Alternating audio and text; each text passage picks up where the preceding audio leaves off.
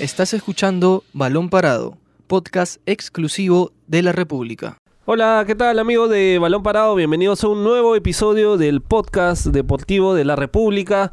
Mi nombre es Ángelo Torres. Mi nombre es José Miguel Bertiz. Yo soy Luis Imaña y vamos a hablar sobre la derrota de la selección peruana ante Uruguay por 2 a 0 en su debut, en su debut por los Juegos Panamericanos y también el presente de los deportistas que nos están representando en el certamen continental. ¿Cómo están chicos?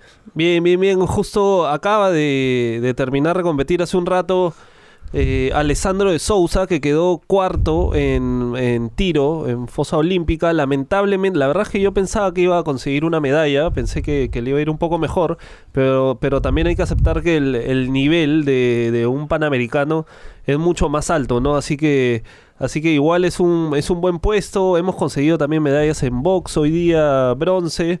Así que, así que vamos a, analizar un poco justo el rendimiento del equipo de Solano, ¿no? ¿A ustedes qué, qué les dejó o qué les faltó sobre todo? Porque fuera del, del, apoyo del público, creo que fue una mala imagen de esta selección, ¿no?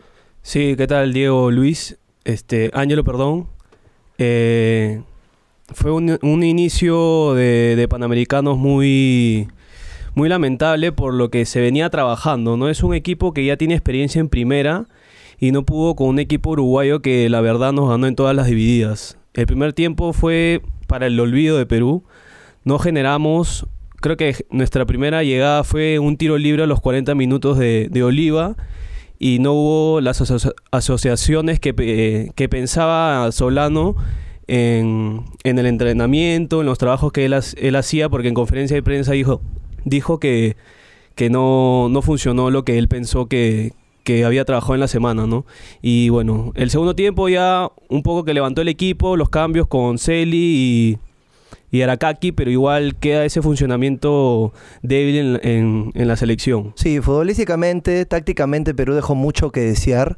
Eh, se pensaba que la selección iba a establecer ese juego que se ha visto, por ejemplo, que se vio con la selección peruana en la Copa América, el, el juego que se caracteriza en nuestro país por abajo, uh -huh. la asociación, el toque pero eh, la bicolor cayó en el juego de Uruguay, que es el pelotazo, y comenzó a hacer lo mismo, comenzó a, hacer un juego demasiado largo, no, no pasó mucho el balón por al medio, eh, mandaban balones aéreos que los delanteros no, no, alcanzaban, no llegaban a agarrar y ese es el juego de Uruguay. Entonces Uruguay, además de ser un equipo aguerrido, un equipo que todo su plantel juega en primera de, de, de su, de su liga, en la primera de Uruguay, y, y, con, que, y con que jugadores que juegan en el extranjero, claro, eh, se, se, pudo anteponer ante la defensa, le, le ganaba mucho por, por, las espaldas, ya sea a los, a los laterales como, como a Rabanal, como a Huerto, o también a los zagueros como a, a Fuentes y a, y a Y también fue un conjunto con los errores que cometió Perú, por ejemplo, en el segundo gol, que fue una mala salida a Oliva.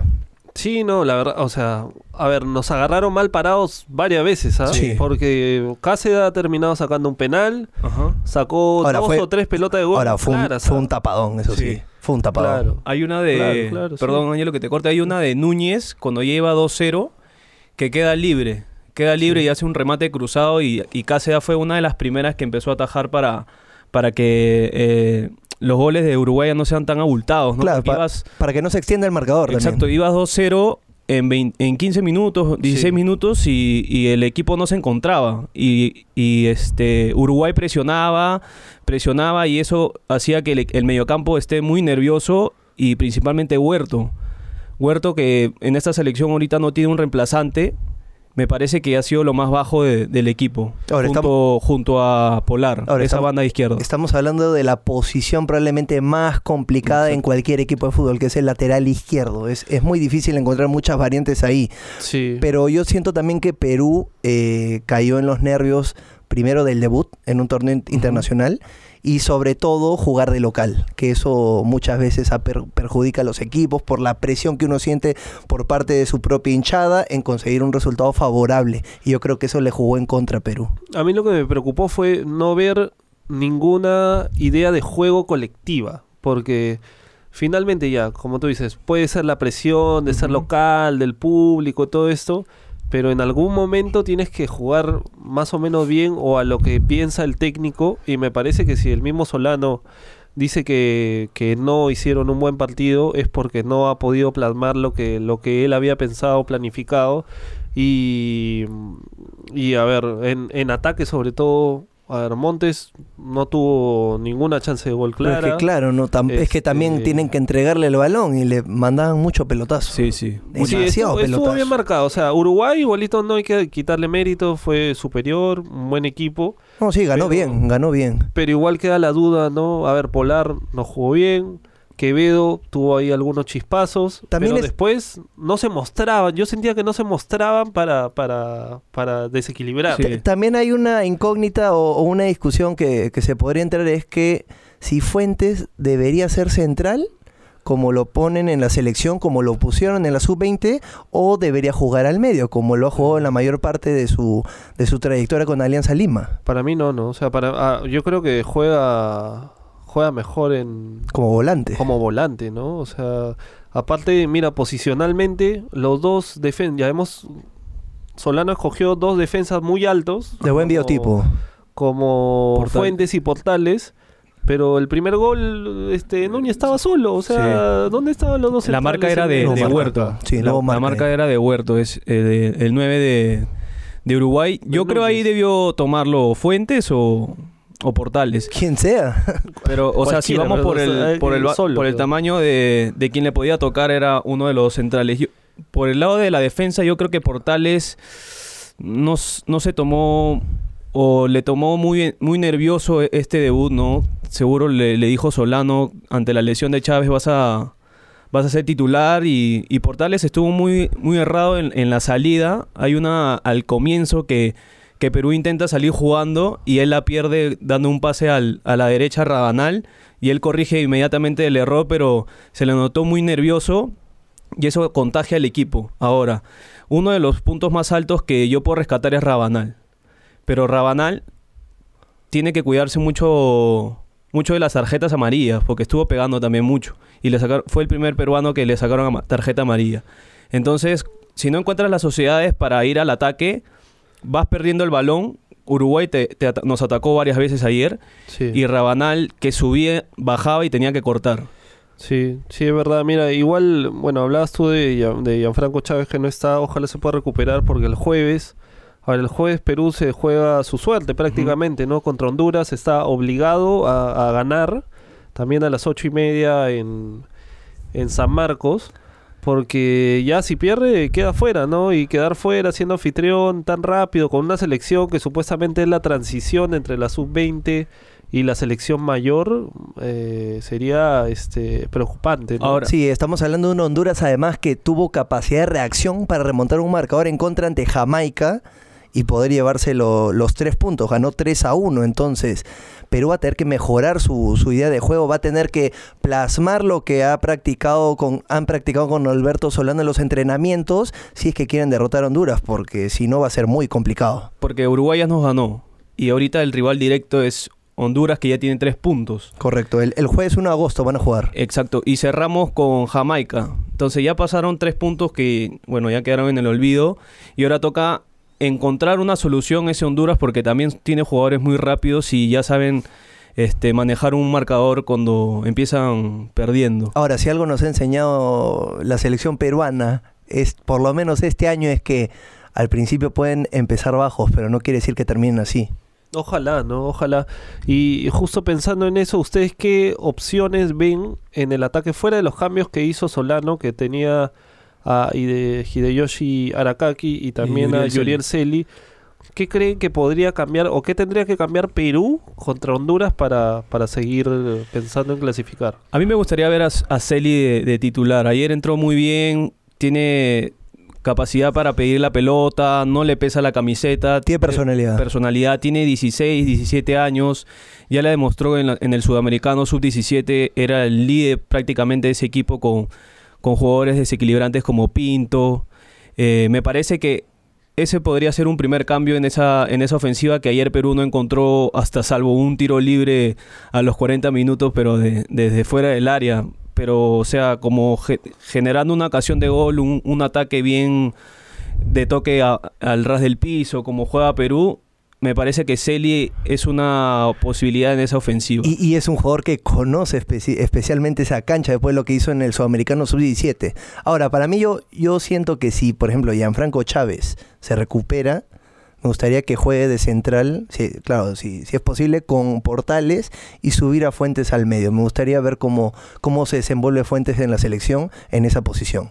También me gustaría ver, como dice Luis, pero ya Solano ha dejado en claro que en conferencia de prensa ya lo dijo que a, a Fuentes lo va a usar eh, de central porque es donde él lo ha proyectado en esta en estos panamericanos. Porque él le hicieron la consulta si es que podía utilizarlo al medio como juega en Alianza y él dijo que que no, que, que lo va a usar de central. Para eso está trabajando en esta en estos Y- panamericanos. Y, y tiene buen biotipo igual, ¿no? O sea, este Fuentes como para jugar al medio, creo que su tranco largo, aparte que tiene gol también, ¿no? Entonces, no sé, bueno, ya Solano finalmente es el técnico y lo tiene decidido así y, ojalá mejoren los resultados para que para que puedan buscar una clasificación, ¿no? Bueno, hay que acordarnos que los dos primeros de cada grupo acceden al- a, la, a la siguiente fase, a la, a la segunda ronda, así que no, no, no todo está perdido. Así es.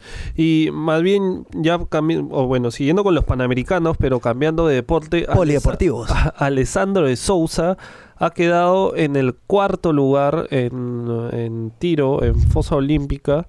Y lamentablemente no pudo conseguir una medalla. Hay que recordar que Alessandro está clasificado también para los Juegos Olímpicos del próximo año. Ha sido, Tokio. uno de, los- ha sido uno de los peruanos que ya consiguió su su este su clasificación, ¿no? Bueno, que- también este Perú eh, hasta ahora lleva cuatro medallas de oro. Es el, el mejor récord que ha tenido Perú en toda la historia de los Juegos Panamericanos, lo cual no, no es algo que hay que dejar de lado. es histórico, Es histórico. O sea, es, es histórico, igual que Perú, es la primera edición, como dice Luis, que, que consigue cuatro medallas de oro, por lo menos. Yo creo que, que por ahí vamos a conseguir alguna más. Y yo siento que en Sí. surf podemos alzar una de Podemos oro. ganar en surf, podemos ganar con Alexandra Grande en karate, Sí. así que tenemos algunas opciones como para, para poder este como para poder ganar, ¿no? De, de Sousa, yo creo que pierde la medalla, eh, quedar dentro del podio en los primeros cuatro, en las primeras cuatro rondas que falla. Porque él pasa a esta final con 122 puntos, a un- sacándole dos puntos al tercero y el de mexicano le sacó uno. Entonces estaba muy apretada esos, esos, esos tres primeros lugares que podían pelear este medalla, ¿no? Sí. pero al final falla en los primeros cuatro en las cuatro primeras rondas y bueno y ahí empieza a quitarle puntos no Igual te, te doy un poco más de detalle de, de Sousa. Se quedó con la medalla de oro el americano o norteamericano Brian Burroughs. El estadounidense. estadounidense.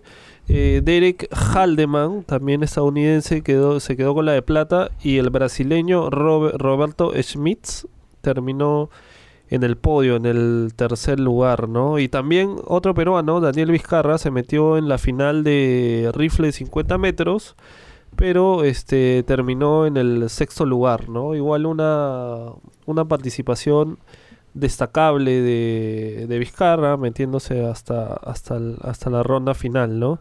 igual Eh, igual este Ángelo bueno un poco de tristeza por, por Alessandro que era una carta también principal en tiro pero ganamos también dos medallas de, de bronce en, en boxeo sí, Claro, al asegurar la semifinal ya teníamos por lo menos medalla de bronce. Ajá, y bueno, Leodán peso en peso ligero 60 kilogramos, perdió contra el cubano Lázaro Álvarez, pero como ya tenía asegurada una medalla, bueno, aseguró la cuarta medalla de bronce para Perú en estos Juegos Panamericanos. Y luego José María Lucar también perdió con el ecuatoriano Julio Castillo en categoría 91 kilogramos y aseguró la quinta medalla para, de bronce para el Perú. Con En eso total, ya- ya se tendría, me parece, 11, medallas. 11 medallas, 11 medallas. Un, ah, ¿Qué día estamos de competición? No, estamos en el inicio. En el estamos en el inicio- inicio, estamos a una de igualar la misma cantidad de medallas que se alcanzó en los Juegos de Toronto Vamos 2015. seis días, ¿no? Casi menos de una semana, que nos está yendo muy bien igual. Eh, igual les quería contar que, que en el tenis, también, uh, bueno, en la mañana estuve, la verdad, en el out tenis, bastante gente. Eh, el público Hay apoyo, hay apoyo. bastante, sí, ha, ha alentado bastante. Eh, Dominique Schaeffer clasificó la segunda ronda tras ganarle a Aquila James, eh, por ejemplo.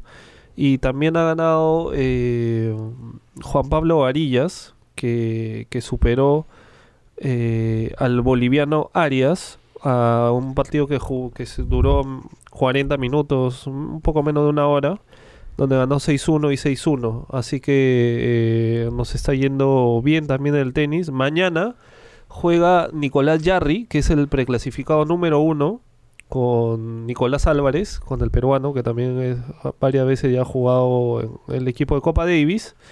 Y es uno de los partidos, uno de los matches más atractivos probablemente hasta ahora de- del, tenis. Todavía el, horario no está definido porque se, se- el cronograma sale muy tarde, pero, pero mañana ese partido es, es este, la verdad llamativo.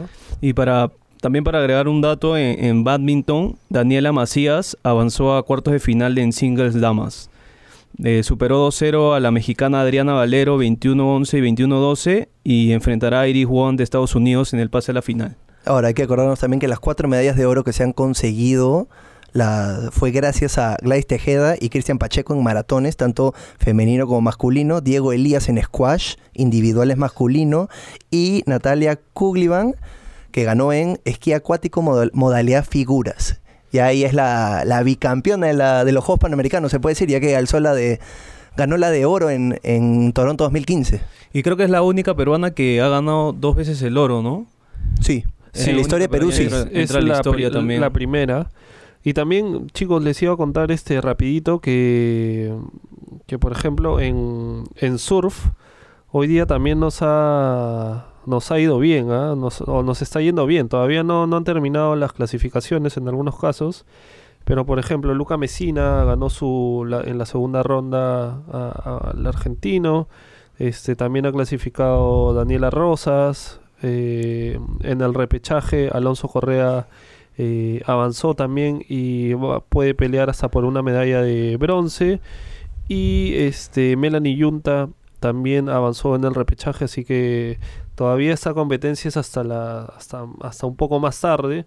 Así que, así que, pero en realidad nos está, nos está yendo bien en, en surf, que creo que es una de las cartas de medalla. Es que claro, Perú es potencia en surf, siempre lo ha sido. El problema era que el surf no estaba dentro de, la- de las disciplinas en los Juegos Panamericanos y desde, desde esta edición ya se ha incorporado. Es- entonces es una, una buena opción para Perú de sacar, por así decirlo, cuatro o cinco medallas. Igual a invitar a la gente que en Punta Roca se está disputando el- eh, todas las competencias de surf y este es un centro de alto rendimiento que es el segundo en el mundo nada más por si acaso así que Perú en realidad también busca potenciar a, a sus cartas jóvenes y obviamente busca ganar medallas para, para, para seguir mejorando ya la participación de, de Perú en los Panamericanos ¿no? Así que amigos de Balón Parado, esto ha sido todo por hoy y seguro mañana nos van escuchando con más información de los Panamericanos, con más medallas esperamos y con y con y hablando también sobre la selección femenina probablemente, ¿no? Que mañana también juega A las en- ocho y media. en San Marcos a las ocho y media Contra Costa Rica. contra Costa Rica en un partido que es clave también para, para ver si es que puede clasificar a la siguiente ronda, ¿no? Que también Costa Rica viene de ganarle a, a Panamá. Está como la selección de hombres que un resultado adverso tiene que ganar sí o sí porque son rivales directos para aspirar a, la siguiente ronda. Igual yo creo que el fútbol femenino vamos a tener que tocarlo en un programa más amplio, ¿no? Para, para este, para analizar un poco cuál es el plan también que hay, hay atrás de la federación. Sí, y esperemos que sea con un resultado favorable en, en esta segunda fecha. También, también. Así que esto ha sido todo de balón parado. Mi nombre es Ángelo Torres. Yo soy José Miguel Bertiz. Yo soy Luis Imaña y nos vemos en la próxima edición. Esto fue Balón Parado, podcast exclusivo de la República.